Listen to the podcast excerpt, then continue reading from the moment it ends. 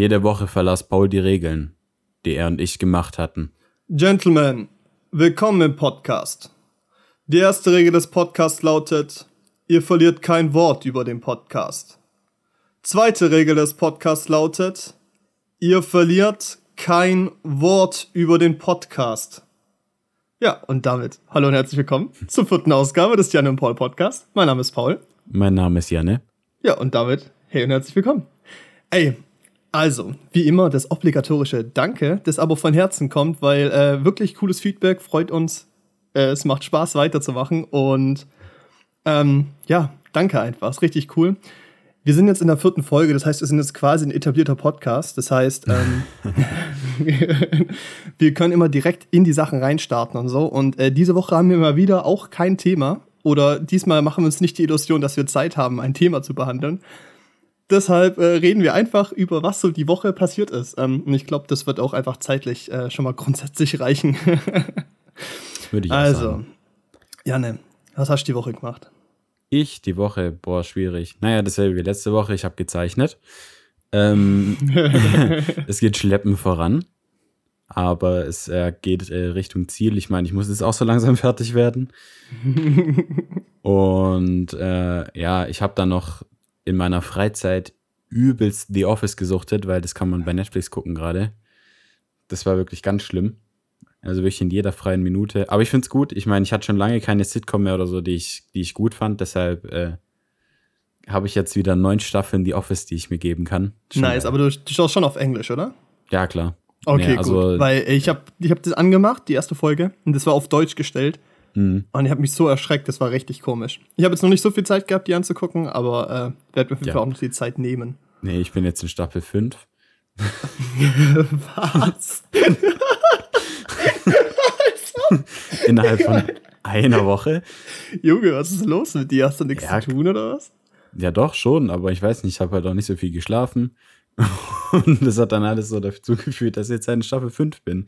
Aber es ähm, es macht halt auch einfach Spaß. Ich weiß nicht. Das ist so eine richtige, die ist einfach, ich, ist schwierig zu beschreiben. Die Charaktere haben irgendwie, trotz dass es eigentlich immer ein bisschen stumpf dahergeht, haben die Charaktere so eine Tiefe und das macht einfach Spaß dazu zu gucken irgendwie. Weil man kann irgendwie richtig mitfühlen mit jedem dieser Charaktere und entwickelt so eigene Sympathien. und deshalb, keine Ahnung, man will so einfach wissen, wie dieses Character Development weitergeht von denen jeweils. So, deshalb, also zumindest geht es mir so, deshalb muss ich einfach immer weiter gucken.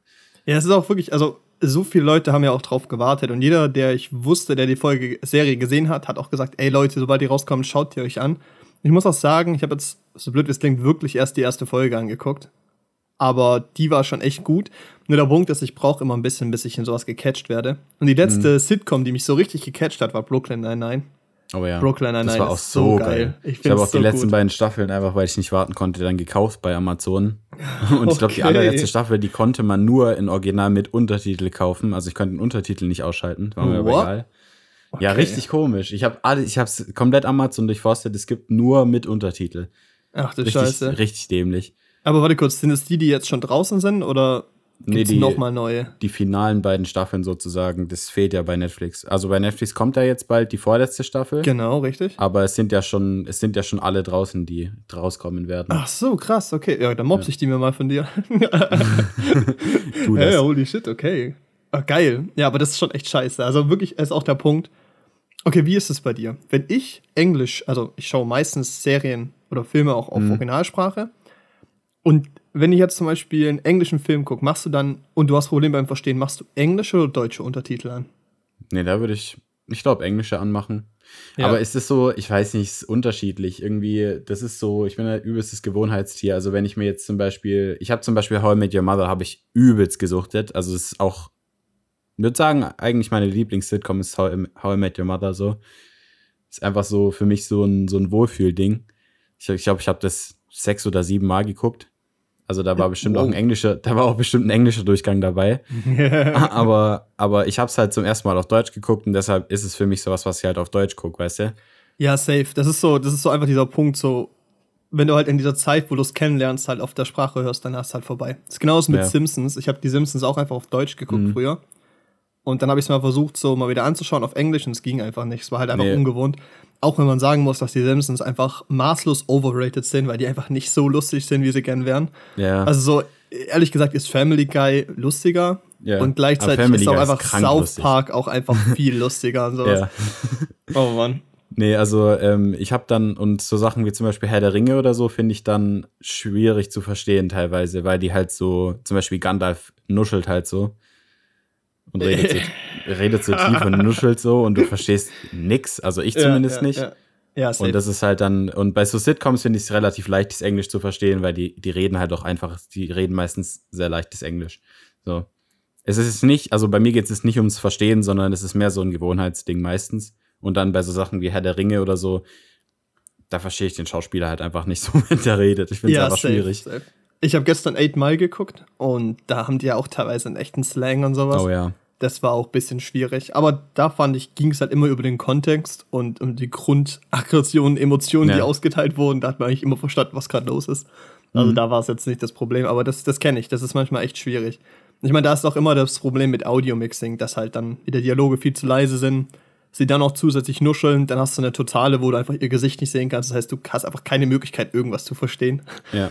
Das ist immer ein bisschen schwierig, aber. Ja, ich ähm, finde halt, ich weiß nicht, ja. also es ist so, und ich finde halt auch Originalsprache, die ist, das ist mir, wenn es jetzt ähm, um so Action oder irgendwelche Dramen geht, ist es mir, glaube ich, irgendwie auch gar nicht so wichtig, dass es Originalsprache ist. Also, mhm. weil ähm, ich finde Originalsprache wichtig bei so Sachen wie einem Musical oder so, kommen wir später noch dazu, Tick Tick Boom zum Beispiel. Oh yes. Da ist mir Originalsprache schon wichtig, weil so, das macht ja auch mit den Songs und so einfach Sinn. Mhm, oder halt ja. in der Sitcom oder generell Comedy macht auch immer Sinn, finde ich auf Englisch, weil halt viele Witze im Deutschen nicht funktionieren. So berühmtestes Beispiel ist irgendwie Puzzles, so die Bar bei How I Met Your Mother.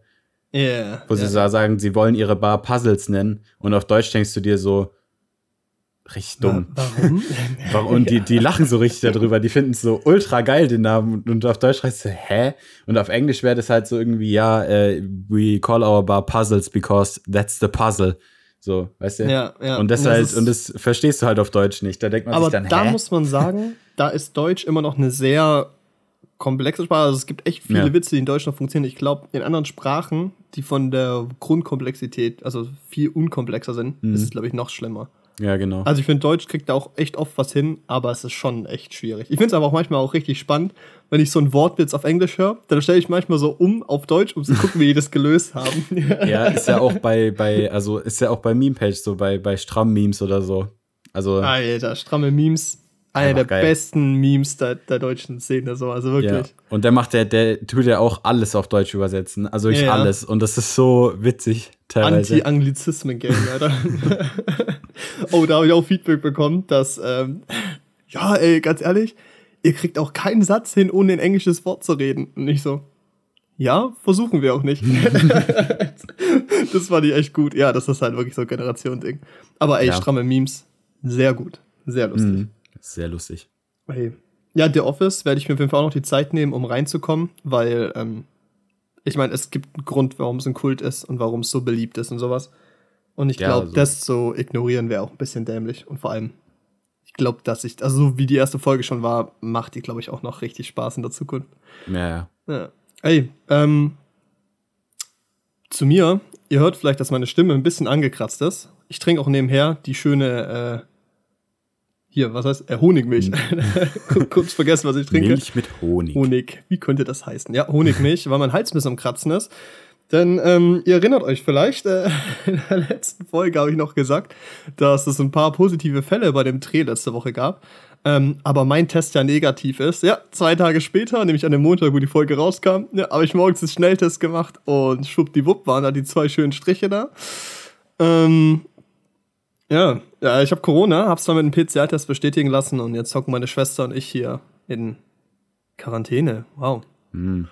Geil, Aber ne? ähm, wie ist denn das gerade? Also du, ich, ich check's nicht so richtig. Nach sieben Tagen könnte man sich, weil ihr ja beide geimpft seid, irgendwie raustesten, theoretisch, oder? Okay, also da müssen wir auch ganz woanders anfangen. Der Punkt ist, meine Schwester wohnt mit mir zusammen. Ne? Wir wohnen mhm. in einer Dreizimmerwohnung. Um ins Bad zu kommen, muss ich durch ihr Zimmer laufen. Ja wir haben, also wir können nicht auseinandergehen so vom Kontakt. Aber weil sie geimpft und geboostert ist, hätte sie nicht in Quarantäne müssen. Sie hätte rumlaufen dürfen, wie sie will, bis sie einen positiven Test hat. Es macht so keinen Es Sinn. ist wirklich, Wirklich. kompletter Schwachsinn. Es ist insane. Sie hat sich natürlich dann trotzdem auch mit isoliert. Wir sitzen seit Montag zusammen hier daheim, ähm, sind nicht rausgegangen, äh, außer, äh, ja, das sehe ich gleich. Ähm, und wirklich auch ganz kurz meine Schwester, Unkillable Demon King. What the fuck? Die sitzt, also ich bin Freitag nach Hause gekommen. Montag hatte ich den positiven Test. Seitdem sitzen wir zusammen in einer Wohnung. Wir wohnen ja zusammen. Ich, es ist Winter, wir sind viel daheim so. Die hat erst am Donnerstag einen positiven Test gehabt. What the fuck, Alter, weißt du, die krieg, also, hä? Wie, wie lange soll das denn dauern? fightet back, ey. Ey, wirklich, Ja, das, aber ihr das Körper ja- hatte gar keinen Bock auf Corona, glaube ich. Ich weiß nicht. Nee, aber es ist auch äh, hier die Inkubationszeit ist ja trotz alledem noch relativ lang. Also, ja, Ja, fünf Tage oder sowas, ne? also das, das kann schon mal ein ganzes Weilchen dauern, bis man dann äh, selber ein positiver Fall ist. Ja, sicher, aber ja, also ganz ehrlich, aber gerade sowieso war ich dann auch bei dem PCR-Testzentrum und die so, ja, da machen Sie sich mal keine Gedanken und seien Sie froh, dass Sie sich diese Woche testen lassen. Nächste Woche ist bestimmt so viele Fälle, dass wir gar keine Kapazität mehr haben. Und ich so, ah, super, das ist ja, Ja, das schön. glaube ich auch. Nee, ich, Ja. war, äh, ich war auch die Woche noch mal bei einem ähm, krasseren Test. Und zwar bei einem NAT-Test. Gesundheit. Ja, das ist eine neue Art zu testen. ist eigentlich ziemlich cool. Das funktioniert so ein bisschen wie PCR. Ähm, und du kriegst aber dein Testergebnis nach einer halben Stunde wie bei einem Schnelltest. Okay. Und der ist von der Sicherheit fast genauso sicher wie ein PCR-Test. So, du erfährst halt nichts über die Virenlast oder über äh, welche Variante das ist, aber du kriegst halt einen Test, der extrem zuverlässig ist, auch wenn du eine niedrige Virenlast hast. Und zwar einfach nur, weil ich halt auf meiner Corona-App äh, zwei Kontakte angezeigt bekommen habe. Mhm. So, Ich hab wahrscheinlich da saß ich halt mit denen in der Bahn Cringe. oder so. Ich habe gerade neun. Echt jetzt? Ja. Neun? Ach so, ja gut, wegen, Ja, gut. wahrscheinlich wegen dem Ding, ne? Bei dem Dreh von 17 Leuten haben es, glaube ich, mittlerweile 16 gehabt oder so. Ich weiß nicht, was Oh. die eine gemacht hat, dass es nicht bekommen hat, aber Respekt an den. Ja, aber es ist auch, also es ist schon krass so, weil, also wie das dann, wie das dann so schnell durchgeht, so, weil du, letzte Woche waren es noch drei Fälle, jetzt sind es 16 und deine Ja. Schwester hat es ja jetzt dann von dir. Genau, also, und heute vorhin die Nachricht bekommen von meinem Vater, dass er auch positiv Kontakt hatte. Und jetzt Mhm. auch einen PCR-Test gemacht hat, weil sein Schnelltest positiv war. Und der hatte keinen Kontakt zu uns. Also der hat uns Essen gebracht, aber der hat die Box hingestellt und ist weggegangen. Also von Mhm. uns hat das nicht, das ist schon mal schön. Ja. Und was ich auch sagen muss, ist, Stand jetzt hat auch, habe ich auch niemanden außer meiner Schwester angesteckt, obwohl ich am Abend vor dem positiven Test noch mit einem Kollegen, äh, Grüße an Uno, äh, gearbeitet habe. Und wir halt auch auf engsten Kontakt waren für Stunden lang, halt Schlussschicht. Ähm, und da kam trotzdem nichts. Also, ja gut, aber ihr habt gut ja wahrscheinlich auch Maske getragen, oder? Also ich meine, ja, wir haben halt irgendwann auch was gesnackt und so. Und wir Ja. sind dann am Ende, hat er mich noch nach Hause gefahren, da saßen wir im Auto, da hatten wir auf jeden Fall keine Maske an, so. Aber es ist schon, also ich meine jetzt mal, ihr hattet quasi die Maske schon an während dem Arbeiten und Ja, ich glaube, ich glaube laut dem Robert Koch Institut oder was weiß ich, also FFP2-Maske, ich glaube, die Wahrscheinlichkeit, sich dabei anzustecken, liegt bei einem Prozent oder so, wenn die beide Okay. Parteien tragen. Okay, dann ist Deshalb- gut, weil ich habe mir so ein bisschen Sorgen um meine Mom gemacht. Die hat uns nochmal so Kleinigkeiten vorbeigebracht und hat sich dann Ja. oben vor die Tür gestellt. Wir haben so ein kleines, so, so ein kleines Fenster in der Tür, das man so aufmachen kann, Mhm. weißt du? Wie so, so ein Knast, wo du so Essen durchschieben kannst. und sie stand da halt davor mit der FP2-Maske, wir haben halt kurz geschnackt, so mit Abstand und beide hatten Masken an und so. Dann Mhm. habe ich auch gemeint, bitte bleib jetzt nicht zu lange, ich habe keinen Bock, dass du jetzt dich auch ansteckst und so. Ich meine, die ist Ja. auch geimpft, geboostert, aber es ist halt, also meine Ja, Mom ist halt nicht. älter halt, weißt du, die ist jetzt nicht mehr, die ist keine 20. Ähm, Ja, klar. Ja, aber wenn, das, wenn, wenn die deine Zahlen natürlich fundiertes Halbwissen äh, sitzen, dann äh, mache ich mir da keine Sorgen. Nee, nee, also das, äh, das ist das, was ich gehört habe. Also die Wahrscheinlichkeit, mit einer FFP2-Maske sich anzustecken, ist relativ niedrig. Wobei das jetzt, glaube ich, auch nicht ein extrem langer Zeitraum sein sollte. Aber, Ja, aber das ist ja FFP2-Masken selbstverständlich. bringt es scheinbar schon, laut Studien. Das ist ja, Ja, schon mal, okay. das ist ja schon mal ein ganz gutes Zeichen so. Deshalb habe ich mir jetzt eigentlich auch nicht so die Sorgen gemacht, dass ich es hab, Corona. Äh, aber ich habe mich halt so testen lassen, weil ich ja auch äh, arbeite, in die Uni gehe und auch, ba also ich spiele auch Basketball im Verein. Und das Ding ist halt, ich würde mich extrem schlecht fühlen, wenn ich äh, Corona hab und es nicht merke, weil ich halt keine Symptome habe oder so. Mhm, mhm. Und es dann irgendwie trotzdem weitertrage an irgendwelche Leute. Das wäre halt schon ziemlich scheiße irgendwie. ja, vor allem, du bist ja auch geimpft, geboostert und genesen schon, ne? Also ich Ja. meine, du hast ja wirklich alles mitgenommen, da können wir gleich mal über deinen Corona noch reden. Ich glaube, da rappen wir erstmal meins voll ab. Also, Mhm. genau, ich durfte mich jetzt nach sieben Tagen, also am Montag, freitesten. Der Punkt ist, bringt mir halt wenig, weil Johanna jetzt von Donnerstag trotzdem bis Donnerstag mindestens in Quarantäne sein muss. Ja, klar. Das heißt, irgendwie das Solidarischere wäre einfach jetzt auch mit ihr da zu bleiben und dann mit ihr zusammen halt mich am Donnerstag freitesten zu lassen, so nach dem Motto. Weil, also es ist halt trotzdem auch ein bisschen unverantwortungsvoll, dann immer noch mit ihr, die Corona hat, zusammenzuleben, mich aber freitesten zu lassen und sagen, ich laufe jetzt rum. Das ist das gleiche halt, Prinzip, ja, sollte klar, man ist nicht halt, tun einfach. Ist halt auch die Frage, ob der Test dann überhaupt schon negativ ist in einer Woche. Also genau, es gibt ja, genau, weil Symptome habe ich immer noch. Also am Ja. Anfang, wirklich der erste Tag, wo ich Symptome hatte, war auch der Montag, wo der Test positiv wurde. Ey, ich kann euch sagen, es ist nichts Wildes, es ist wie eine Grippe. Also, es ist, glaube ich, schon was Wildes, wenn man nicht geimpft ist. Weil ich denke mir halt, ey, ich bin geimpft und geboostert. Moderner BioNTech drin, Alter, wirklich so, die, die ja am besten funktionieren angeblich. Und ich habe trotzdem Halsschmerzen, trotzdem Gliederschmerzen, bin trotzdem mega müde und so. Es ist immer so ein Auf und Ab und es ist jetzt auf jeden Fall keine Katastrophe, aber es ist einfach auch nicht geil. Also, Mhm. ich bin froh, dass ich geimpft bin und auch froh, dass ich geboostert bin. So, also, ja, und ich glaube auch, also ich meine, ähm, weiß jetzt nicht, wie du dich da fühlst, aber das Ding ist halt, man hat ja dann schon, also du bist ja jetzt quasi, du hast jetzt Corona und wir sind schon seit zwei Jahren in der Pandemie drin und man Mhm. weiß einfach viel mehr über Corona und es ist jetzt nicht mehr so was Fremdes, wie es jetzt zum Beispiel war, als ich mein, als, also als ich dann Corona gekriegt habe. ja. Ja, das auf jeden Fall. Nur der Punkt ist, da fällt dann auf, man redet die ganze Zeit drüber, ja, wie man sich davor schützt, wann die Pandemie zu Ende ist, über Impfquote und so. Aber ich habe mir nie drüber Gedanken gemacht, wie das ist, selber Corona zu haben. Und als ich es bekommen habe, Alter, das war bürokratisch einfach nervig. Alle Leute zu informieren, herauszufinden, was ich melden muss, wer Kontaktperson ist, wer keine ist. Ja. Die ganzen Leute stellen natürlich dann auch Fragen, yo, muss ich das und das machen? Darf ich jetzt einen PCR-Test machen? Und legit, so blöd wie es klingt, die ganzen Zentren sind überfordert. Ich habe halt beim Arzt angerufen, wo ich auch den Test gemacht habe, habe mir da die Informationen gegeben, also geben lassen und die halt versucht weiterzugeben. Es ist echt ein schwieriges Umfeld und es ist irgendwie auch alles nicht ganz so klar. Und ich verstehe halt auch teilweise, warum sich das so schnell verteilt, weil holy shit, die Regeln machen teilweise gar keinen Sinn. ja, klar. Also, es ist faszinierend. So, und ich meine, Nee, bei dir war das ja noch was ganz anderes. So. Ja, da gab es halt quasi noch keine offiziellen Regeln. Also als ich Corona gekriegt habe, gab es noch nicht mal eine Maskenpflicht. Ja, krass. Also, ich glaube, ich kann damit sagen, so, ey, mittlerweile hat jeder Corona. Also kriegt's bald jeder. Schon auch cringe, wenn man keins hat, so. ähm, aber, äh, ja, also, alles entspannt. Mir geht's halbwegs gut. Ich freue mich, dass ich bald wieder raus kann. Weil legit rumzuhocken, ohne sich bewegen zu können, ist fucking anstrengend. Ich will Sport machen, ich will rausgehen, ich will Menschen sehen. Das ist so, ey, ich zock gerne, ich lese jetzt jeden Morgen einfach erstmal eine Stunde Buch, Alter. Das ist auch, was ist da los, Alter? Ich habe letztes Jahr ein Buch insgesamt gelesen. Ich habe jetzt schon Ende Januar das erste Buch fertig. What the fuck Richtig is going weise, on? wenn du rauskommst. Ja, da werde ich erstmal so ein paar Buchreviews machen, scheiß auf Filme. ähm, aber nee, es ist auf jeden Fall alles in Ordnung und ich bin froh, dass ich es erst jetzt bekommen habe. Und jetzt kriegt es, glaube ich, auch bald jeder. Da gibt es auch dieses Ding so, am Ende vom, von Winter sind alle geimpft oder genesen oder gestorben. Und Ja, äh, so wie es gerade ist halt- aussieht, ist es möglich. So.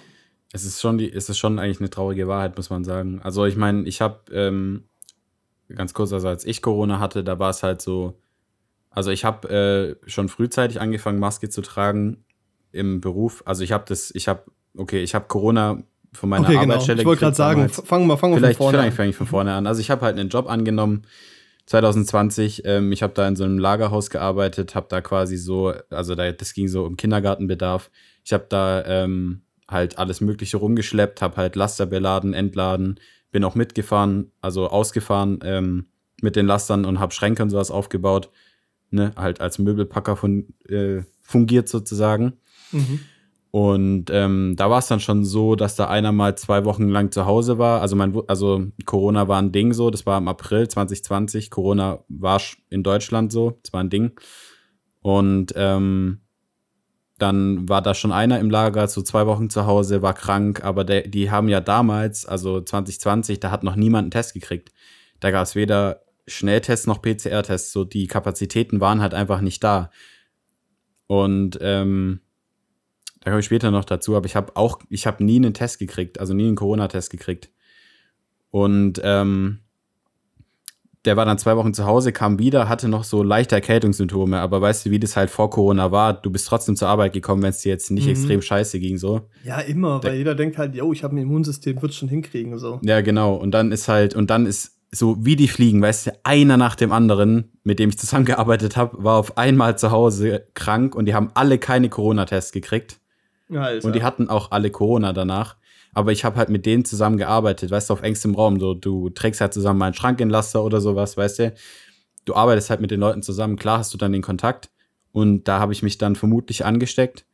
Und ich meine, parallel dazu, dass bei uns im Lager sich Leute angesteckt haben, haben sich auch Leute in den anderen Abteilungen irgendwo angesteckt. Ja, super. Und dann war im Endeffekt war quasi die komplette Firma einmal durchseucht. Vor allem, das ist ja auch extrem körperlich. Also ich meine, wenn du Sport machst, viel schnaufst und so, also wo sollst du Ja, dich klar. mehr, weniger anstecken als da? Also mehr, meine ich. Ja. Ja. Und ich habe da halt so Stoffmaske getragen, die meine Mutter schon genäht hatte zu dem Zeitpunkt. ah, Classic. Die habe ich auch noch rumliegen. Wir können die Ja. nicht mehr benutzen. Die ja, genau. Aber das macht auch Sinn, dass wir die nicht benutzen können, weil die haben ja offensichtlich nichts gebracht. also das war ja offensichtlich komplette Fehleinschätzung, dass die was, dass die viel bringen zumindest. Naja, also auf jeden Fall habe ich dann Symptome gekriegt so und an dem Tag war sogar noch meine Freundin hier, an dem Tag, an dem ich Symptome hatte. Ich so, ja, mh, irgendwie fühle ich mich nicht so, hab bisschen Kopfschmerzen, müde und ich schmeck auch nichts mehr. Oh. Und ähm, ja, da ist meine Freundin heimgegangen. Die hat nie Corona gekriegt von mir, also hat sie nicht angesteckt. War Krass. schon irgendwie krass. Also der Urvirus war vielleicht einfach auch noch nicht so ansteckend, weiß ich nicht. Ich habe ja die allererste Version von Corona quasi gekriegt. Und ähm, dann saß ich zu Hause in Quarantäne, nur mit den Corona-Symptomen und ich wusste nicht, habe ich jetzt Corona oder nicht, weil ich habe keinen Test gekriegt. So, die einzige Person bei uns in der Firma, die getestet wurde, war äh, eine aus dem, aus dem, also aus dem anderen Bereich und die war halt positiv und da haben meine Mutter auch mit dem ähm, Gesundheitsamt und so telefoniert und die haben dann gemeint, ja, also man geht jetzt einfach davon aus, dass ich Corona habe. Und ähm, dann war das Ding halt, ähm, ähm, dass ich dann drei Wochen zu Hause saß, nicht wusste, ob ich Corona habe und dann war ich halt in meiner Quarantäne in meinem Zimmer drin eingesperrt. Und ich war dann drei Wochen lang in meinem Zimmer, bis ich keine Symptome mehr hatte, bin dann rausgekommen und dann habe ich halt auf eigene Drei Faust. Wochen. Ja, weil ich hatte, ich hatte drei Wochen lang Symptome. Alter, was? Ja, ich habe, also ich hatte halt am Anfang, hatte ich halt übelst die schlimmen Gliederschmerzen. Und Gliederschmerzen hatte ich eigentlich noch nie, bei keiner Krankheit. Ich war, ich war schon öfters mal krank als Kind oder so, aber ich hatte nie Gliederschmerzen, als ich krank war. Und ähm, dann bin ich halt, ähm, hatte ich übel die Gliederschmerzen und ich habe halt auch meinen Geschmack verloren. Und ich habe meinen Geschmack komplett verloren. Also er war ganz weg. Ich habe nichts gerochen, nichts geschmeckt. Ich konnte nicht Salz, salzig von süß oder so unterscheiden. So, weil jeder kennt's, man hat einen Schnupfen, man schmeckt halt nicht so viel. Aber ich habe halt wirklich nichts mehr geschmeckt. Also es war komplett auf Null. So, ich, ich hatte nur noch ein Mundgefühl, als ich gegessen habe. Das war ganz, Ach, ganz krass. seltsam. Das war echt richtig krass. Holy shit. Oh Gott, ey. Also ganz ehrlich, ähm, ich muss ja mal kurz einhaken, so, da bin ich so froh. Ich rieche jetzt gerade wenig, aber es liegt einfach daran, dass meine Nebenhöhlen halt ein bisschen verstopft sind. Ja. Und, äh, keine Ahnung, auch testen, legit. Ich habe mich halt, seitdem ich wusste, dass ich Kontaktperson bin, einfach jeden Tag einen Schnelltest reingezwiebelt. Das war gar kein Problem. Aber ich erinnere mich auch noch an die Zeit, bei Sommer 2020 war ich in Frankreich auf einer Produktion. Und Da habe ich das, wurde ich das erste Mal beim Wiedereinreisen nach Deutschland getestet mit einem PCR-Test. Ähm, und das war auch so, das war ein ganz wilder Akt damals. Da war es was ganz Spezielles, getestet zu werden. Und es war auch irgendwie cool irgendwie. Da mussten wir auch in Quarantäne, das war auch wild. Und ey, ganz kurz, das hab ich, wollte ich vorhin noch kurz sagen, da muss ich kurz einschlagen. Du hast gesagt, dieser 30 Minuten fast PCR-Test. Ähm, ich glaube, ich darf jetzt die Firma nicht sagen, weil ich nicht weiß, wie offiziell die Sachen schon sind. Aber wir waren auf einer Produktion und bei einer Firma haben da so einen Bericht gefilmt und da haben die auch eine neue Art von PCR-Test gemacht. Da gibst du einen PCR-Test ab und die eine Hälfte deiner Probe wird so gesehen in eine Sammelprobe eingegeben. Dann kannst du dann 20 Tests auf einmal auswerten innerhalb von einer halben Stunde und halt in, in der Summe ausrechnen, ob jemand Corona hat. Oh, Und dann so gesehen, sobald du weißt, dass einer von denen, also wenn das negativ ist, ist es 100%, dass alle negativ sind. Mhm. Wenn es natürlich positiv ist, muss jeder Test einzeln gewertet werden. Aber das ist Mhm. an sich übel das gute System, weil du dadurch halt PCR-Testergebnisse in einer knappen halben Stunde halt kriegst und halt, wenn die negativ sind, in einer halben Stunde halt ein sehr viel sicheres Ergebnis hast als Schnelltest. Das halt schon, das war, da war ich richtig, richtig begeistert von und es war irgendwie voll geil. Ähm, Ja. ja. Ich nee, glaub, und das, Ja. und das ist, ja, und das Ding ist halt, also da- das ist ja cool, dass es das jetzt alles gibt, aber es gab es halt damals nicht. Und ich hatte dann halt wirklich überhaupt keinen Geschmack. Und das ist halt ein Symptom, das hat angehalten. Also bis mein Geschmack wieder ganz normal war, also komplett so wie vorher. Das war, ein- hat ein Dreivierteljahr gedauert. Aber wie kam das zurück? Also was war so, was waren so die Stufen? Also die Stufen war, ich, ich habe so salzig und süß wieder unterscheiden können und so ein mhm. Gedöns. Das ging relativ schnell, schon nach zwei Wochen oder so. Und so ganz langsam kamen auch so Nuancen wieder. Also sowas wie so, oder so, also so saure Dinge oder sowas habe ich auch wieder ganz gut schmecken können. So Orange oder so oder ähm, mhm. so Zitrone oder so Sachen konnte ich ganz gut rausschmecken. Und ähm, ja, dann ging es so nach vier Wochen oder sowas, ging das meiste schon wieder. Aber was halt übelst lang war, war, dass Äpfel nicht nach Äpfeln geschmeckt haben. Oh. Und Knoblauch hat richtig widerlich geschmeckt. Nein, nicht Knoblauch. Knoblauch ja, das, Beste, das war richtig Alter. übel. Weißt du, ich habe auch so Frischkäse oder so, weißt du, so Presso-Frischkäse oder sowas. Mhm. Ich konnte das Zeug nicht mehr essen, weil ich es übelst eklig fand. Oh no. Und es hat legit ein Dreivierteljahr gedauert, bis Knoblauch wieder normal geschmeckt hat. Und okay. auch, so, so, auch so ein paar andere Nuancen, die halt einfach nicht mehr da waren. So, ich glaube halt, dass der Virus da irgendwie komplett mein, äh, mein Geschmackssinn gefickt hat. aber, aber jetzt, anderthalb Jahre später ungefähr, passt, oder? Also hast du irgendwelche Langzeit, so Folgeschäden oder sowas? Mm, nee, würde ich jetzt nicht sagen. Also ich, okay. ich kann natürlich, ich weiß nicht, das ist ja jetzt schon so lange her. Mhm. Irgendwie. Deshalb kann ich es gar nicht so genau sagen. Vielleicht ist es auch einfach, weil das damals gar kein Thema war, dass man dachte, es gibt Langzeitfolgen, dass ich mir selber keine Gedanken drüber gemacht habe und mhm, deshalb mhm. mich sowieso wieder normal gefühlt hat, gefühlt habe sozusagen. Aber also für mich ist es inzwischen eigentlich ähm, alles wieder normal. Aber ich mein, deshalb muss ich auch sagen, mit einer Impfung ist man da schon relativ safe, denke ich. Ja, das ist ja auch dieser Punkt, da habe ich auch noch die Kommentare bekommen von Leuten, ja, jetzt bist du ja geimpft und so, bla bla, aber du hast ja trotzdem Corona bekommen. Ja, Leute, ihr habt es echt nach zwei Jahren immer noch nicht verstanden, dass es bei der Impfung nicht darum geht, sich nicht anzustecken, sondern es darum geht, eben nicht daran hops zu gehen. Und das ist dieser ja. Prinzip, den ich immer noch nicht verstehe, wie Menschen das nicht checken können. Das wird ja. seit Anfang der Pandemie gepredigt, dass die Impfung dafür da ist, dass die Hospitalisierung runtergeht, dass wenn du krank wirst, du eben nur einen Schnupfen bekommst oder halt kurz Grippe hast und sowas und weniger ansteckend bist. Mhm. Und alle, ja, du hast dich jetzt aber trotzdem angesteckt. Schau, deshalb lass ich mich nicht impfen. Ja, halt's ja. Maul, wirklich. Das sind die Leute, die kotzen mich an. Das ist wirklich. Ist so. Boah, es macht dann, mich wirklich auf eine Art richtig sauer. Ja, und dann liegen die Leute halt trotzdem auf intensiv vielleicht oder so, weil sie sich nicht haben impfen lassen, gedacht haben, ja, pff, so, mit Impfung kann ich mich trotzdem anstecken. Ja, toll. Weißt du, dann hättest du halt so wie du jetzt sitzt halt zwei Wochen zu Hause. Genau. Bis deine Symptome auskuriert sind, aber immerhin musst du nicht beatmet werden äh, auf ja. intensiv. So. Ey, ganz ehrlich, also ich glaube, das ist eine Abwägung, die jeder, glaube ich, im Kopf hinkriegt. Beatmungsgerät oder ein bisschen Schnupfen, nichts schmecken oder einfach ein bisschen Halsschmerzen haben. Ich weiß nicht, ich wüsste, für was ich mich entscheide. Die Leute scheinbar nicht alle. Und das ja, ist der Punkt, den ich halt nicht verstehe. Also ja, und auch den Weg dann wieder ins normale Leben zurückzufinden, das ist halt auch glaube ich, echt nicht einfach für Leute, die auf Intensiv lagen. Also wenn du mal ein Beatmungsgerät mhm. hingst und sowas, dein Körper ist ja komplett runtergefahren. Also selbst wenn du Corona ja, ja. überstehst, ist dann dein Körper komplett runtergefahren. So. Da, also bis sich deine Lunge wieder regeneriert hat, das dauert ja Jahre. Also es dauert halt wirklich Jahre, bis man wieder ein komplett normales Leben führen kann wie vor der Erkrankung.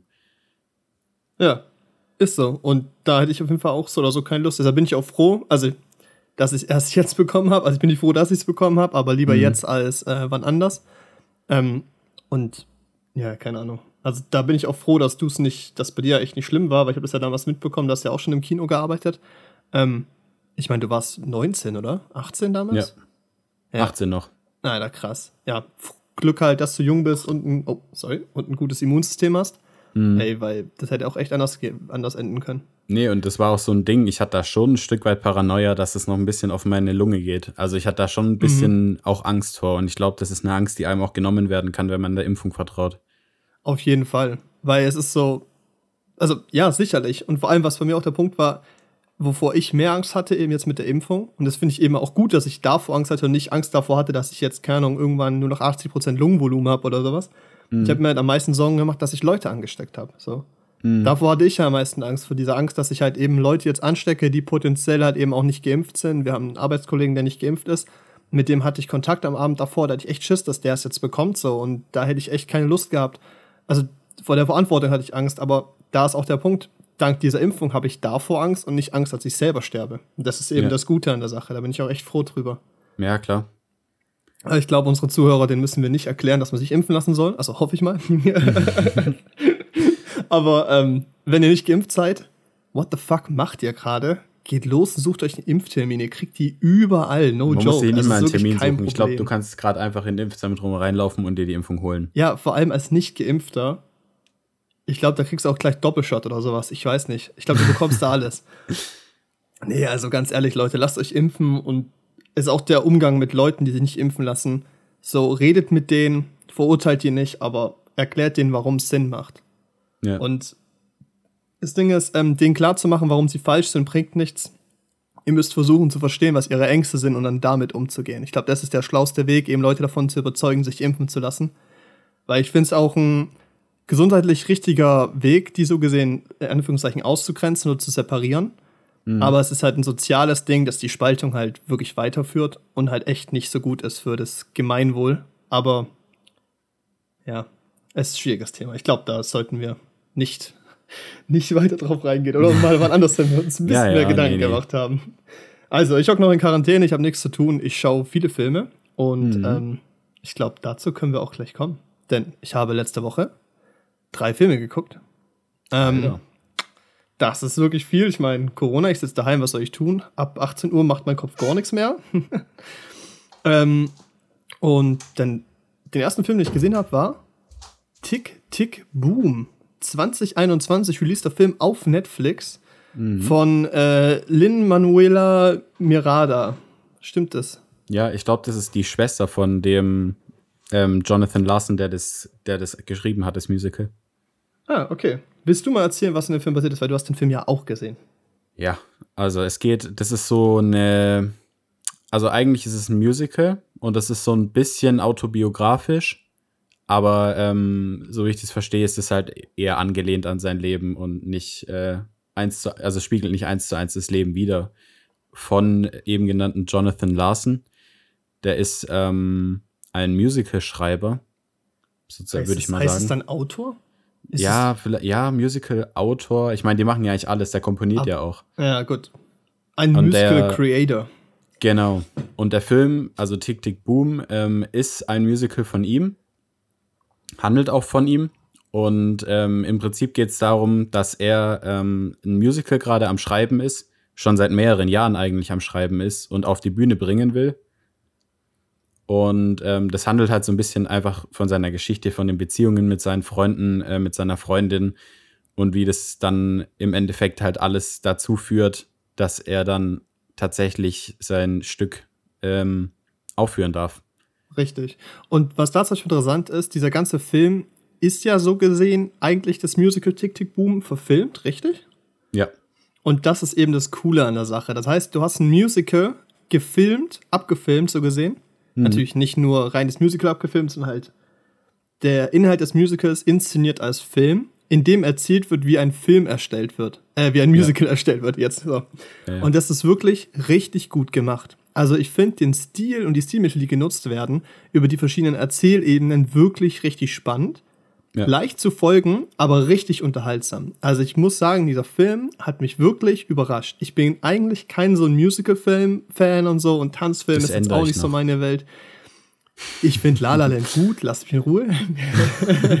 Nee, darum geht's gar nicht. Aber Musicals ist, äh, Ja, es ist auch so, ich komme auch langsam mehr rein und das war auch ein Film, den habe ich zum Glück auf Englisch geschaut, weil ich glaube, sonst wäre es auch schwierig gewesen, weil dieser Film hat eine ganz schöne Art, äh, Szenen in, in so gesehen Musikstücke übergehen zu lassen und das ist so eine ganz authentische, dynamische Variante. Du hast nicht so diesen klaren Schnitt, wann es losgeht mit Musik und du hast nicht diesen klaren Schnitt, wann so gesehen ähm, das wieder vorbei ist und es ist immer so ein geiler, organischer, fließender Prozess. Und das ist auch was, was Ja. ich zu einem Film, glaube ich, insgesamt sagen kann. Dieser Film fühlt sich so spontan und authentisch an obwohl dir klar bewusst ist, dass es geschrieben ist, weil es ja auch in der Erzählstil ja auch ein Auftritt ist. So gesehen ist es ja ein Musical, was dargestellt wird. Das heißt, du weißt, es ist so gesehen vorgeschrieben, aber es fühlt sich trotzdem authentisch und spontan an. Und ich glaube, das wird auch einfach unterstrichen durch die Kameraführung und eben durch das Schauspiel, weil ich habe mir auch so ein Behind the Scenes angeguckt und auch gemeint, dass sie viel äh, improvisiert haben am Set und sowas und halt eben auch die Kamerabewegungen sehr organisch und natürlich gehalten haben. Und da fand ich es nämlich auch schön, die haben viel Steadicam benutzt, was ja für Musical- und Tanzfilme ja oft so ist. Also wer nicht weiß, was ein Steadicam ist, Steadicam ist ein Kamerastabilisierungssystem, der es halt hinkriegt, dass die Kamera so gesehen wie so schwebt über dem Boden. Und du halt ganz organische, natürliche Bewegungen machen kannst, aber du halt viel kreativen Freiraum hast im Sinne von, was du darstellen kannst an Bewegungen. Und es sieht oft halt einfach flüssiger aus, als jetzt nur die Kamera in der Hand zu halten. Was der Film auch viel macht, kann ich gleich erklären, aber gleichzeitig dynamischer und organischer aussieht, als wenn du eine Kamera auf ein Stativ stellst oder eben auf einen Slider oder einen Dolly oder so, der halt sich sehr gerade, sehr klar, mhm. präzise bewegt. Und das ist halt eigentlich ganz schön an dem Film, das fand ich super. Was eben auch hilft bei diesem Prinzip von, dass es sich spontan und authentisch anfühlt. Und das kombiniert ja. eben dann mit viel Handheld, was wie erneut gesagt natürlich nur organisch wirkt. Äh, also fand ich visuell toll. Hat Spaß gemacht, hat mich richtig reingezogen. Ja, und ich finde es auch, also das ist ja so ein bisschen, um das aufzugreifen, was du gesagt hast, ähm, da geht er dann zum Beispiel hin und sagt, er muss jetzt einen Song schreiben, er braucht noch einen Song für sein Musical. Mhm. Und ähm, dann schreibt er, und dann ist es quasi ein Song darüber, dass er einen Song schreiben muss. Und das ist irgendwie cool, weil das ist dieser flüssige Übergang, von dem du gesprochen hast. So, das sind so diese, diese Sachen, wo er dann einfach in so, ein, in so ein Lied dann übergeht irgendwie. Oder wo er auch, keine Ahnung, seine Freundin umarmt und dann, und dann irgendwie wieder daran denkt, wie könnte er daraus jetzt einen Song machen. Und das finde ich irgendwie, das finde ich irgendwie auch krass, weil der damit irgendwie auch einen Einblick gibt in seinen eigenen Kopf vielleicht oder was da drin vorgeht. So für ihn als äh, Komponist auch ein Stück weit. Sicher, und es ist halt auch cool, weil es geht so in dieser überliegenden Prämisse ja eigentlich darum, dieses äh, Stück zu kreieren und diesen Song, den er noch braucht und diesen Weg dahin zu gehen und er will das schaffen. Mhm. Und das Ganze eigentlich aber unter diesem Druck drin, dass er das Gefühl hat, er muss erfolgreich sein, bevor er 30 ist. Er arbeitet acht Jahre an diesem Stück, hängt da dran ähm, und denkt so, er muss es jetzt schaffen, wenn nicht jetzt, wann dann. Und das Schöne ist, dass es eigentlich in dem Film für ihn persönlich im Endeffekt doch eigentlich um Liebe geht. Ähm, mhm. Eben halt diesen Konflikt mit seiner Freundin, äh, ohne jetzt zu spoilern und sowas. Und es ist eigentlich, also ich finde es schön, wie diese Grundprämisse vorgehalten wird und gleichzeitig diese nach, also diese, diese wirklichen Ziele dieses Films und die wirklichen Dinge, die erzählt werden sollen, im Sinne von was am, beim Zuschauer ankommen soll, trotzdem so subtil rüberkommen, ohne halt zu plakativ zu sein, so, oh, eigentlich ging es doch nur um Liebe. Nein, das ist eben nicht so, sondern es ist wirklich schön eingearbeitet und das gefällt mhm. mir wirklich, wirklich gut. Ja, und die Songs, also die Songs machen auch einfach Spaß, finde ich. Ja. Also das finde ich auch irgendwie, dass es ein, irgendwie einen tollen Vibe hat, der Film irgendwie. Das, der macht Spaß, den zu gucken, weil der so schön fließt und weil einfach die Musik auch einfach Spaß macht. Die Musik ist auch einfach toll. Und ähm, irgendwie schafft er das, dass man den Film schaut und der ist ja schon ein Stück weit dramatisch auch, weil, also, na gut, ich kann jetzt nicht so viel spoilern, aber er ist ein Stück weit dramatisch und traurig auch an manchen mhm. Stellen. Aber ich habe am Ende trotzdem nicht das Gefühl gehabt, dass ich mir gerade einen traurigen Film angeguckt habe. Ja, sicher. Und das ist auch eben was ganz Tolles an dem Film.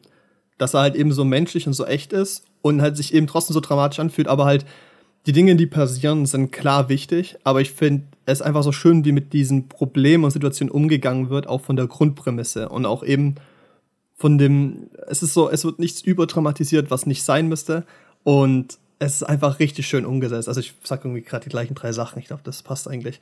Ja. Genau. Oh, was ich auch sagen muss, ich fand's Editing geil. Alter, das Editing war richtig cool. Es gab so eine Szene, ähm, wo er eben äh, auftritt, so gesehen, also halt den Film so gesehen eröffnet, beginnt. Und da gibt es eben diesen Dialog, dass er am Klavier hockt und eine der Darstellerinnen, die halt eben seine Freundin spielt, ähm, mit ihm redet. Und es ist so ein schöner Umgang mit Kamerabewegungen, denn es ist so, man sieht es oft in Marvel-Filmen, so Leute unterhalten mhm. sich, man zeigt beide Personen in einer Halbtotalen, dann macht man over the shoulder von der einen Person, over the shoulder von der anderen Person und dann macht man noch so einen Profilshot von jeweils der einzelnen Person und ja, lasst den Dialog einfach viermal abfilmen und los geht's. Am besten filmen wir das mhm. in einem Take durch haben fünf Kameras am Set, dann wird das schon passen. Und ich finde es so schön, wenn halt eben Bildsprache bewusst genutzt wird. Ich meine, das ist so der Intention von Bildsprache, dass sie benutzt genutzt wird, weil sie dann eben ihre Stärke ausfalten kann und eben nicht nur mit Visual Effects pratzen muss. Und das fand ich so schön, weil so geile Kameraschwenks da waren mit, mit schönen Umschnitten auf emotionale Situationen und sowas. Und es war an sich was angenehm dass weniger geschnitten wurde. Also es war jetzt nicht, dass jetzt so wie Blade Runner drei Minuten Einstellungen gefühlt gehalten wurden, aber es war einfach, die Intention der Kamera und der Bewegung war klar erkennbar. Und für mhm. jemand, der sich, also der sich damit bewusster auseinandersetzt, wird es auch klar sein. Aber das finde ich wirklich schön und es gibt eben halt auch immer dieses immersivere Bild, wenn du eben nicht immer direkt aus der Situation rausgerissen wirst, sondern dich eher wie mit der Kamera als Teil der Szene fühlst, was ja, ja eben auch so sein soll. Ähm, funktioniert super. Fand ich echt, fand ich richtig toll. Hat richtig Spaß gemacht. Ich habe dem Film glaube, vier, vier gegeben, vier von fünf, viereinhalb. Mhm. Ich weiß es gar nicht, ich habe mir leider nicht gegeben. aufgeschrieben. Aber ich bin noch der übelste Musical-Fan irgendwie. Also wenn es gut gemacht ist, dann bin ich echter Fan von Musicals, also auch verfilmten Musicals. Ähm, so einer meiner Lieblingsfilme ist auch die Rocky Horror Picture Show. Mhm. Die müssen wir uns mal zusammen angucken. Weil ja, den habe ich noch nicht gesehen. Das ist genial, wirklich. Das ist so geil. Also wenn ihr nicht gesehen habt, guckt es euch an, Leute. Und guckt euch auch Tick Tick Boom an. Gibt es auf ja. Netflix, wie gesagt, lohnt Kann sich. Kann man nur empfehlen. Es ich finde auch Andrew Garfield. Ja, und Andrew Garfield fand ich auch einfach, war ein sehr authentischer Jonathan Larson so, weil man hat ja, ja auch ja. am Ende dann ähm, in dem Post, also in den Credit Scenes ein bisschen gesehen, wie der Jonathan Larson das gemacht hat. Also sein, sein Stück aufgeführt hat. Und es war ja genau so. Die haben es ja genauso ja, nachgestellt. Richtig, und es war so gut. Ich würde es ein bisschen vergleichen mit Bohemian Rhapsody, wo die dann auch ähm, am Ende ja den Live-Aid-Auftritt eigentlich komplett nachgemacht haben, mhm. nachgestellt haben. Und es auch einfach richtig gut gemacht wurde. Und so habe ich auch das Gefühl bei Tick Tick Boom, also auch wenn ich jetzt das Originalmusical nicht gesehen habe, die Aufnahme mhm. davon ähm, bei der Erstaufführung, weil es ist ja, die ähm, Schnitte gehen ja immer so von dieser Erstaufführung wieder in sein richtiges Leben und zurück. So wechselt sich ja immer ein bisschen ab. Und man sieht im Credit halt ähm, dann die Originalaufführung von Jonathan Larson, so Bilder davon. Und es sieht wirklich, also sieht wirklich so aus, als hätte Andrew Garfield das richtig gut hingekriegt. Mhm. So, der spielt sehr authentisch. Ich muss auch sagen, Andrew Garfield ist auch einer der, also auch ein richtig unterschätzter Schauspieler. Der hat irgendwie so ja. echt Bad Rap bekommen wegen, ähm, wegen den Spider-Man-Film. Aber der spielt halt wirklich gut. Und ich finde auch allgemein, dieser Film hat einen Flair und gewinnt eben durch die Ausstrahlung von Andrew Garfield. Eben dieses bisschen goofige, kreative und mhm. es wirkt einfach dieser, die Figur fühlt sich echt an. Und das ist klar, logisch, es gibt eine echte Vorlage dafür, aber das trotzdem so umzusetzen ist trotzdem eine Möglichkeit. Also irgendwie wirkt es für mich so, als könnte ich die Person auf der Straße kennenlernen und das ist irgendwie, ist cool, ist schön. Also ja. hat richtig ich mein, Spaß gemacht. Ja, und ich meine, Jonathan Larson, so, das ist auch so, ich habe da ein bisschen gegoogelt bei Wikipedia und so halt gelesen über seine Biografie und der ist ja kurz, kurz danach gestorben, also kurz nachdem Tick Tick Boom aufgeführt wurde und ein Welterfolg wurde, ist er gestorben. Und er hat es gar nicht mehr so richtig mitgekriegt, was seine Werke eigentlich hinterlassen haben. Das fand ich irgendwie traurig am Ende drüber nachzudenken. Ja, schon. Da ich jetzt, das hast du mir jetzt auch erst vorhin erzählt und da habe ich ja, der, der hat dann irgendeinen Genfehler gelitten und dem ist, äh, wo sein, da ist dem ist irgendwie die, Halb, die äh, Halsschlagader oder sowas geplatzt. Hm, super. Wenn man das nicht merkt oder operiert, dann passiert das irgendwann. Also die werden dann auch nicht viel älter. Ich glaube, der wurde 36 oder so. Hm. Und das ist halt schon hart irgendwie. Aber das zu wissen. Aber es ist irgendwie auch so bittersweet, weil das, was er will, hat er ja dann im Endeffekt geschafft. Genau, er hat es halt trotzdem erreicht. Und irgendwie ähm, geht er ja auch relativ positiv mit anderen Schicksalsschlägen um, die so in seinem Leben passieren, genau. weil dieser Film halt einfach so einen äh, tollen Vibe halt gibt. Ja. Also, damit haben wir Tick Tick Boom gerappt. Schaut ihn euch an, der macht wirklich Spaß. Ich glaube, das ist auch ein klassischer Film, auch wieder, den man mit allen Leuten angucken kann. Da kriegt jeder mhm. was mit, vor allem wenn man Musicals mag. Geile A Cappella-Einlagen, schöne Nutzung des Sets. Ist super. Guckt euch an. Viel Spaß. hey, der nächste Film, den ich gesehen habe, ist äh, Fight Club. Äh, David Fincher, 1999 Release. Ich glaube, ich war der zweitletzte Mensch, der diesen Film nicht gesehen hat. Und der letzte Mensch, der ihn nicht gesehen hat, sitzt mir gegenüber. Das ist Janne. Du hast den jo, Film richtig. nicht gesehen, gell? Ja, ich habe ihn nicht gesehen. Ja, das ich kenne, okay. also, okay, also die, die Szene im Intro, die war aus Fight Club für alle, die so wie ich den noch nicht gesehen haben. Aber ich glaube, die kennt man sogar. Ja, genau, die kannte sogar ich so, obwohl ich den Film nicht gesehen habe. ja, aber ey, Leute, der Film, ich halte mich kurz, 5 von 5.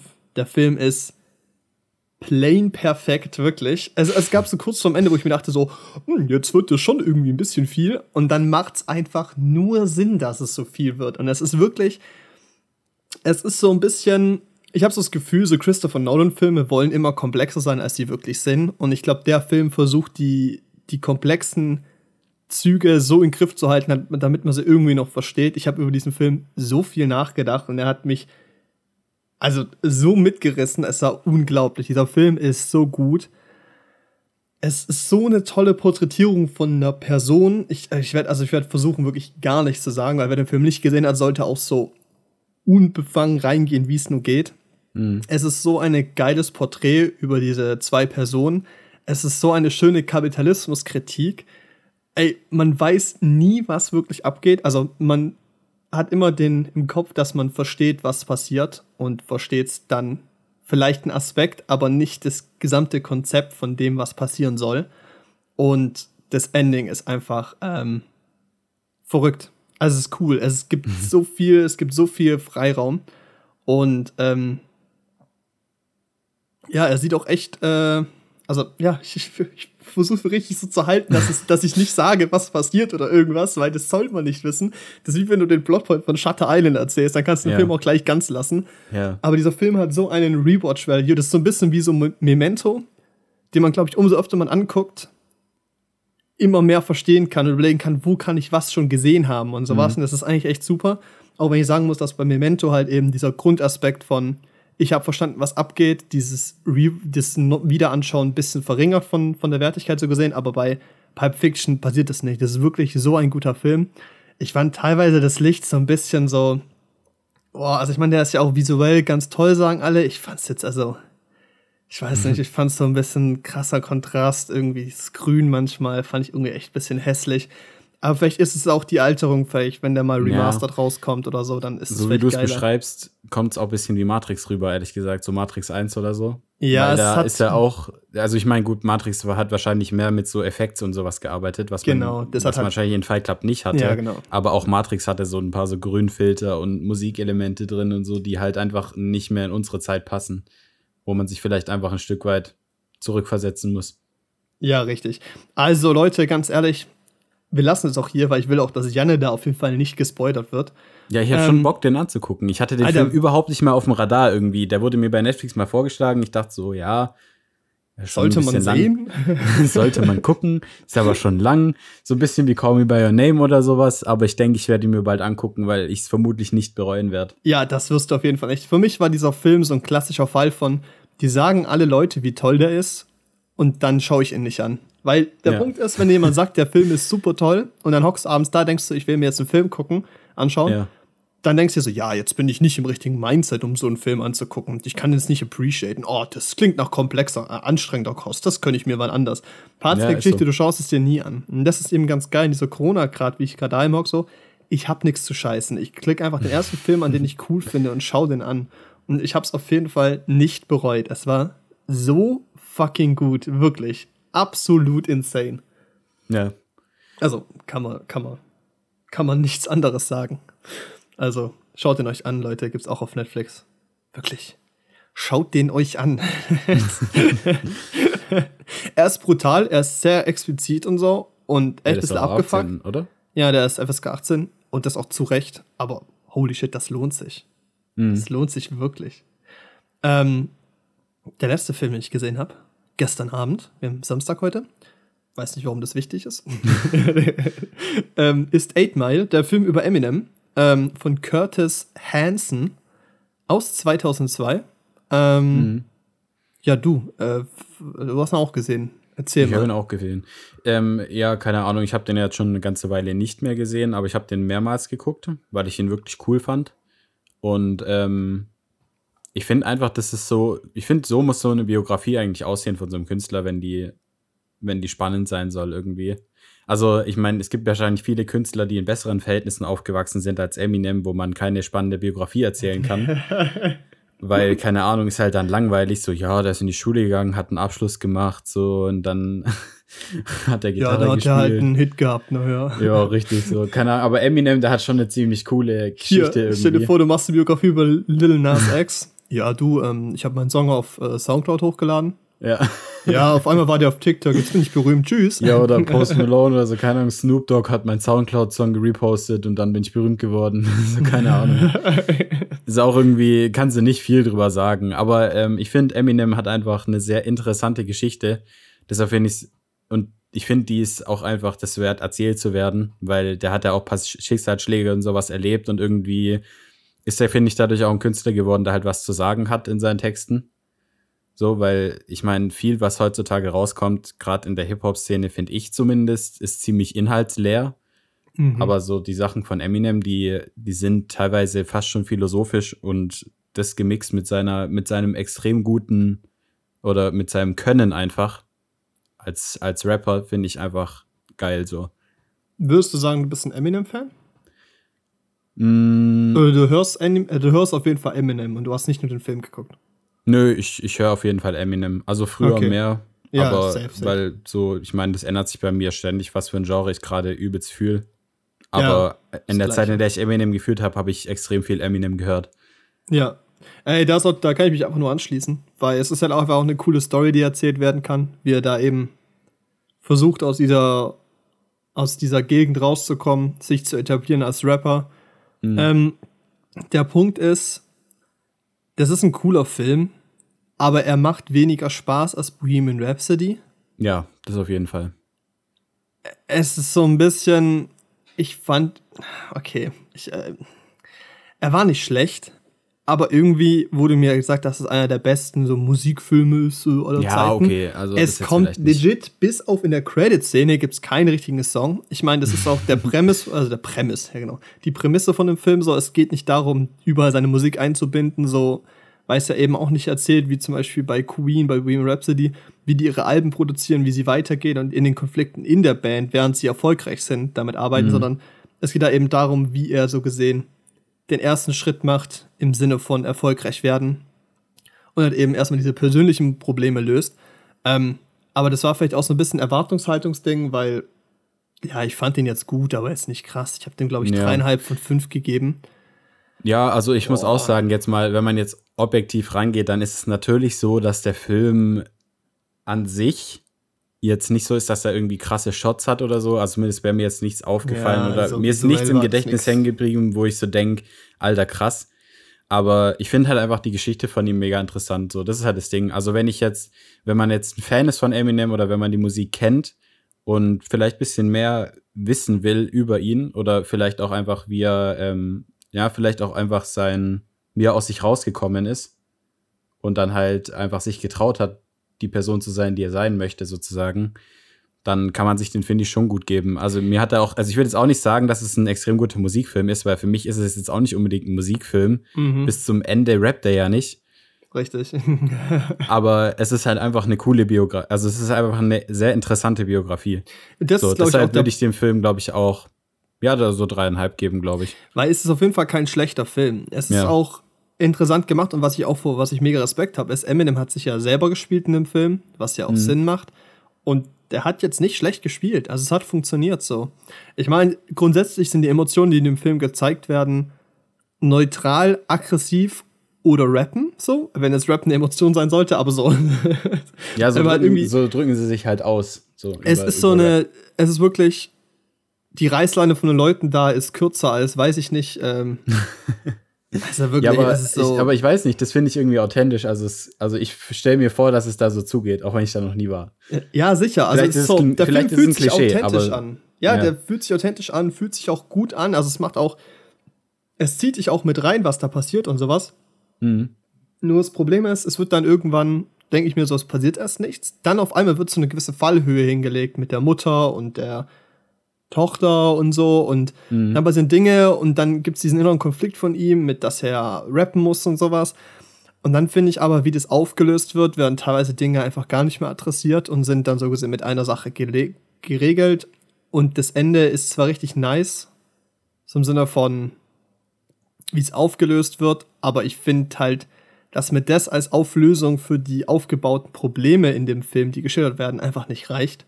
Mhm. Und irgendwie so, also ich meine, das Ende, ich glaube, die End-Rap-Szene hat jeder gesehen, die jetzt so 100 Millionen Aufrufe auf YouTube oder sowas. Ja, aber die ist halt auch krass.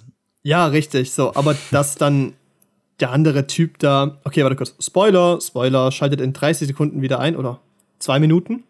Ähm, dass der Typ dann da steht und nichts mehr rappt und so, Alter, okay, sorry, Entschuldigung, du bist jetzt. Ja, okay, weiß aber ich nicht. meine, du hast, ich meine, er hat ihn schon ziemlich zerstört. Ich glaube, Ja, das- vielleicht, vielleicht, vielleicht verstehen wir es nicht so richtig, aber ich glaube schon, also ich habe ich hab auch Rap-Battles schon gesehen von, auch in Deutschland gibt es ja auch. Ja, und das richtig. ist schon, das ist schon, kann schon krass enden teilweise. ja, schon, wenn die irgendwas aber richtig gut gemacht haben. ich fand es halt auch so blöd, dass genau das dann so, dass er sich dann, weißt du, davor Angst hat, so in kleinen Kreisen aufzutreten. Auf einmal steht er Ja. auf der Bühne und zerstört so alle. Ja, okay, wir wissen, du bist krass und so, weißt du. Und oh, das ist der große Endgegner und der steht dann da und sagt gar nichts mehr, weil er den halt so ein bisschen ausgehebelt hat. No joke, Julians Block Battle waren die Battle teilweise kranker, wirklich. Ich meine, klar, es ist ein Freestyle-Battle und so. Ist auch schon gut, ich will mich da gar nicht beschweren, dass es nicht gut war an sich, aber es für mich war halt dieser Kontrast von dem, was aufgebaut wird an Problemen und was dann gelöst wird, irgendwie ein bisschen blöd. Ich meine, es ist auch Mhm. nicht die Prämisse von dem Film, alle Probleme, die der in seinem Leben hat, zu zeigen, wie die gelöst wurden. Aber dieser ganze Konflikt mit seiner Mom und seinem Kind und halt den ganz anderen Sachen wird halt so gar nicht mehr adressiert so. Ja, klar. Dann machen die Pancakes und es ist vorbei. So fand ich irgendwie ein bisschen wack. Also irgendwie, der Film ist cool, gönnt den euch, der macht Spaß, aber ähm, ja. Ah. Spoiler-Part, glaube ich, vorbei, oder? Ich glaube, passt. ja, würde ich auch sagen. Ey, guckt euch an, macht Spaß. Ähm, nicht schlecht gespielt, kann man auf jeden Fall sagen. Visuell jetzt kein Brett. Schön, schön so. Sie, sieht nach so einem Streetfilm aus. Also sieht so ein bisschen auch nach. Äh, also fühlt sich authentisch an. Er gibt mir einen Ja. authentischen Feel von, wie es da, glaube ich, ist. Und wer, Das ist ja, ganz cool. Und wer jetzt für dich, ähm, ganz kurz, um auf Musikfilme zurückzukommen, jetzt, Mhm. also ich meine, wir vergleichen halt oft mit Bohemian Rhapsody. Wäre für dich Bohemian Rhapsody dann das Maß aller Dinge in Musikfilmrichtung? Nee, es, äh, Bohemian Rhapsody ist ein Benchmark, glaube ich. Ich glaube, Hm. Bohemian Rhapsody ist auch einfach ein guter Vergleich, weil den Film wirklich jeder gesehen hat. Also Ja. der lief so lange im Kino und wurde so, oh Gott, das ist für mich so ein bisschen ähm, Spider-Man der Musikszene, weil alle so tun, als wäre es der beste Film aller Zeiten und das ist er nicht. Das ist kein genialer Film, das geht nicht, Leute. Hört auf, Filme in den Himmel zu loben, die nicht krank sind, nur weil ihr die gerne geschaut habt. Das könnt ihr doch mal ein bisschen separieren zwischen ich habe was gern geschaut und es ist richtig gut. Da gibt es einen gewissen Unterschied. Oh, ja, aber Aber ich finde so schon, also ich finde auch Bohemian Rhapsody, ich finde schon, dass es ein sehr guter Benchmark ist. Und vier mir, von also, fünf. Vier von fünf. Ich habe den sehr gut bewertet. Mir hat der auch echt Spaß gemacht. Ist auch ein guter Film, aber nicht kein perfekter Film. Ja, das hat immer so, muss eine Objektivität von seiner subjektiven Wahrnehmung vielleicht ein bisschen trennen. Und das fällt, glaube ich, Ähm, schwer, vor allem, weil es halt auch ein Kunstmedium ist, was subjektiv wahrgenommen wird. Ja, und wenn du halt auch nicht vom, vom Film kommst, sag ich mal, so wie du jetzt, also oder und dann, also so wie ich dann, also so wie ich dann zum Beispiel jetzt und ich da ins Kino gehe und mir den angucke und, und ich habe da und bei Bohemian Rhapsody habe ich richtig mitgefühlt irgendwie. Ja, du bist Weil ja auch du- ein da- bei dem. Film kann man- Mega so. Ja, das stimmt. Aber man Ja, kann bei genau. dem Film halt, ja genau, wenn man die Musik geil findet, dann kann man bei dem Film extrem gut mitfühlen und das hat Ja. er für mich gemacht. Ist ja auch in Ordnung. Also Ja. ver verurteile ich auch gar nicht. Nur ich kotze das manchmal ein bisschen an so. nee, aber es ist auch der Punkt so. Ich glaube auch, ähm, mit der Prämisse ranzugehen, dass Eight Mile ein Musikfilm ist, ist, glaube ich, auch die falsche Intention. Ich glaube, das ist trotzdem immer noch einfach ein Drama. Ja. Und ähm, so ein, ja, es ist halt eine Art Biopic über einen Zeitraum von gefühlt zwei Wochen. Aber äh, vielleicht eher das. Aber es ist auf jeden Fall kein Musikfilm. Und es ist Nee, auf jeden Fall, es versucht es auch nicht zu ist sein. Es ist kein Yesterday, es ist kein Bohemian Rhapsody. Ähm, keine Walk the Line. Das ist so. Bei Yesterday, ja gut, da haben sie schon ein bisschen mehr gesungen. Es ist schon ein Musikfilm. Kein guter. Der hätte gut sein können. also ja, aber, aber, also ähm, wirklich, den fand ich ja. echt nicht gut. Wir können mal über Filmenttäuschungen reden, weil der ist da auf jeden Fall dabei. Ich habe mich eigentlich auf den Film richtig gefreut, als er rauskam und hat mich dann Mhm. maßlos enttäuscht. Nein, also, Maßlos, übertrieben. nee, das katastrophal. Nee, der war einfach nicht gut. Es war halt schade einfach. Das hat auch so wenig Leute interessiert, glaube ich. Ja, richtig. Ich glaube, das war ein Punkt. Also zumindest bei uns im Kino, der lief ja sofort dann in den Minisälen und dann war es halt eigentlich Und vorbei. dann war es vorbei. Wer in die Miniserie geht, ist auch selber schuld, so ein bisschen. so, also ja, ist leider wirklich so. Vor allem, Ja. wer halt solche Sachen wie Disney-Filme anguckt oder so, die eh zwei Wochen später auf Disney Plus sind, ist nicht worth. Nee, das finde ich aber auch so schade mit Disney, wirklich. Ja, Also auch so Encanto oder so, weil das ist ja eigentlich auch ein süßer Familienfilm oder eigentlich Mhm. ein guter Familienfilm und dann, weißt du, dann kannst du den sofort bei Disney Plus gucken. Ja. Und natürlich gehen dann nicht mehr viele Leute ins Kino und dann läuft der im Kino halt auch nur noch in den kleinen Sälen. Dann sind die Leute enttäuscht, die im Kino sind, um sich diesen Film anzugucken, weil sie sich beschweren in sich bei uns. beschweren sich bei uns, so, keine Ahnung, da könnte Disney auch ein bisschen Rücksicht nehmen. Ja, legit. Also Eternals läuft immer noch im Kino und den gibt es jetzt schon auf Disney Plus. Ja. Ja, Aber das, ist, das wird jetzt an. mit allen, nee, schau den wirklich nicht an. Aber das wird jetzt auch mit allen Marvel-Filmen so sein, so. Außer Spider-Man, weil halt Sony noch die Rechte dran hat. Ja, richtig. Das Das war ist ja auch noch auf noch- Netflix, ne? Genau, ist halt noch eine Rechtfrage dann einfach, wo welcher Film dann auftaucht am Ende. Ich glaube auch nicht, dass ihr Spider-Man sofort bei Disney Plus gucken könnt. Ich weiß es nicht. Also Naja. vielleicht kriegt Disney das hin, da was rauszuhandeln, aber ich glaube nicht. Ja. Ich muss immer gucken, ich habe noch zwei Monate Disney Plus, dann muss ich mal gucken, in welchen Vertrag ich mich dann reinschlängel, aber das sind meine Probleme. also, was ich noch zu Eight Mal sagen wollte, ist, ich habe noch nie so oft einen Film gesehen, wo oft die so oft, äh, Gesundheit. Nochmal. Ich habe noch nie einen Film gesehen, wo die so oft in Autos ein- und aussteigen. Wirklich, Ja, jeder oh zweite Gott, Shot ist, die steigen in dieses Auto ein, fahren los, steigen wieder aus. Oder eine Szene, die steigen ein, sagen, die haben keinen Bock mehr, steigen wieder aus. Perfekt, steigen ins nächste Auto. Was soll das denn, ey? Ja, Autos sind halt schon ziemlich wichtig in Detroit, weißt du? Ey, Detroit, wirklich. Autostadt. Da hat der Film schon ein krasses Mittel ausgepackt. Ja, also schon. Ja, ja, ja. Weißt du? Oder halt, äh, ein eingestiegen. Symbol, Warte, dieses was? Auto. Oh Mann, ey. Ey, 8 Mile, wenn ihr Eminem-Fans seid, guckt ihn euch an. Das ist ein cooles Biopic. Hm. Passt, glaube ich. Ich muss gerade irgendwie, ähm, ich habe gerade einen Schluck auf, das ist ungeschickt. Ähm, Janne, hast du Filme die Woche geschaut? Nö, ich habe ja nur die Office geguckt. Also, ich meine, was glaubst du, wie ich es zur Staffel 5 geschafft habe und währenddessen noch Uni gemacht habe? Ich habe nichts anderes gemacht. Oh, ja, das ist auch okay. ja, dann gucken wir mal. Ähm, ja, du. Also, geil. Wir haben über Mhm. Corona geredet, wir haben über The Office geredet, über Sitcoms allgemein, über Filme, die wir geschaut haben. Und ey, ich will so, ich habe so Bock wieder, zu, ich habe so Lust rauszugehen und zu arbeiten. Das ist unglaublich. Ich will hier raus, ey, ich habe keine Lust mehr. Das ist unglaublich. Ja, du kaufst dir ein neues Spiel irgendwie, vielleicht, so God of War zum Beispiel. Geht's für den PC, der Port so richtig Ja. gut sein. Sehr, Okay. Hat sehr geile Bewertungen. Eins der besten Actionspiele, die jemals gemacht wurden. Also, ähm, ich mache gerade Werbung für ein Spiel, das ich noch nie gespielt habe, aber ja, das war halt ein PlayStation Exclusive bis vor einer Woche. Und das ist jetzt auch für den PC gekommen und deshalb kann man es jetzt zocken. Also, ähm, zumindest wenn man Testberichten glaubt und dem, was ich so gesehen habe bei YouTube, dann ist es ähm, tatsächlich ein sehr, sehr geiles Spiel. Also, wenn du Bock hast, kannst du dir irgendein neues Spiel holen. Wäre eine Option. Oder ich mache halt mal meine Uni-Sachen, die ich machen soll. Ja, aber das wäre ja irgendwie auch langweilig, das wär, oder? Das wäre verantwortungsvoll cringe, ganz ehrlich. nee, was ich noch ähm, genau sagen wollte, ist, das habe ich am Anfang gar nicht gemacht, aber direkt reingesprungen sind ins Thema, fand ich auch cool. Mhm. Aber ey, letzt, nee, war es letzte Woche Sonntag oder war es die Woche davor? Habe ich erzählt, dass Christina im Kino, dass, dass ich im Kino besucht wurde von einer ehemaligen Klassenkameradin, die wegen uns Ja. ins Kino gegangen ist? Okay. Dann habe ich das schon erzählt. Dann, dann Nee, nicht im. Podcast. Hab ich, oh, okay. Nicht im Podcast. Also, Leute.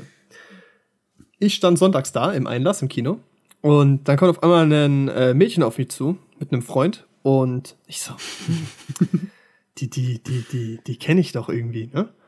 Und dann die so, hi Paul, wir gehen jetzt in Dune. Und ich so, ah ja, geil, gute Entscheidung, cool, cool, wie kommt's? Und die so, ja, wir gehen nur in den Film, weil wir das in deinem Podcast gehört haben. Und ich so, äh, was?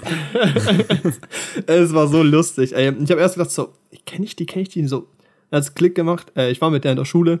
Ähm, ist es aber auch schon eine Weile her so. Und so irgendwie richtig cool. Hab mich richtig gefreut, dass wir da jemand überzeugt haben, Dune anzugucken. Und ich hatte Angst, dass es ihr nicht gefällt. Bin dann am Ende vom Film direkt reingerannt, hab mich so neben die gehockt. So, und wie war's?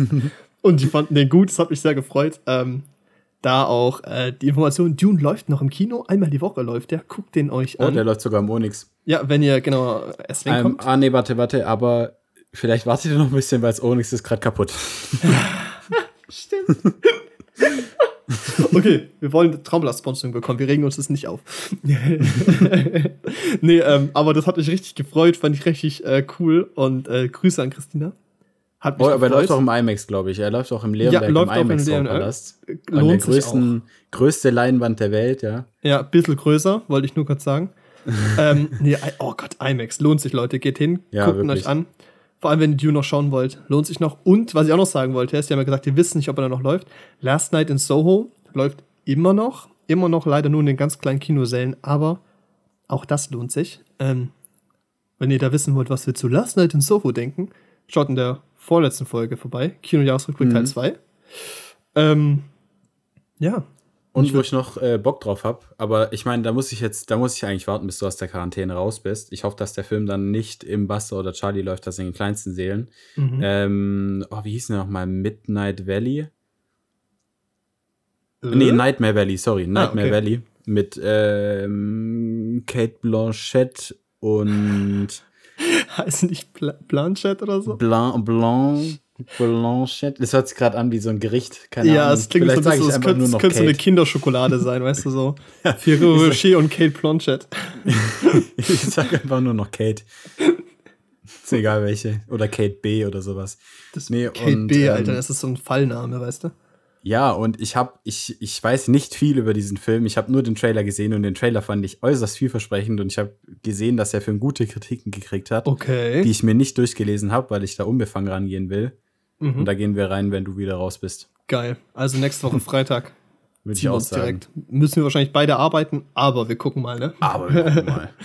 Ey, Genau. geil. Nee, da habe ich Bock drauf. Ich freue mich, wenn ich wieder raus bin. Ich freue mich über euer Feedback zur Folge, beziehungsweise zu anderen Sachen, auch zu Social Media. Ich habe da jetzt immer Dreier-Posts gemacht. Das werde ich jetzt ändern. Ich werde lieber regelmäßiger einzelne Bilder posten.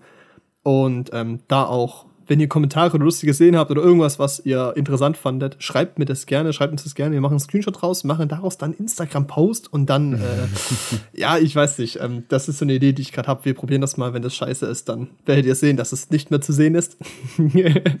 ähm, und ja, danke fürs Zuhören. Bewertet den Podcast. Und ähm, nicht wie im Intro, redet gerne über den Podcast, freut uns. Und ähm, ja, bis, bis nächste Woche. Bis nächste Woche. Tschüss. Ciao.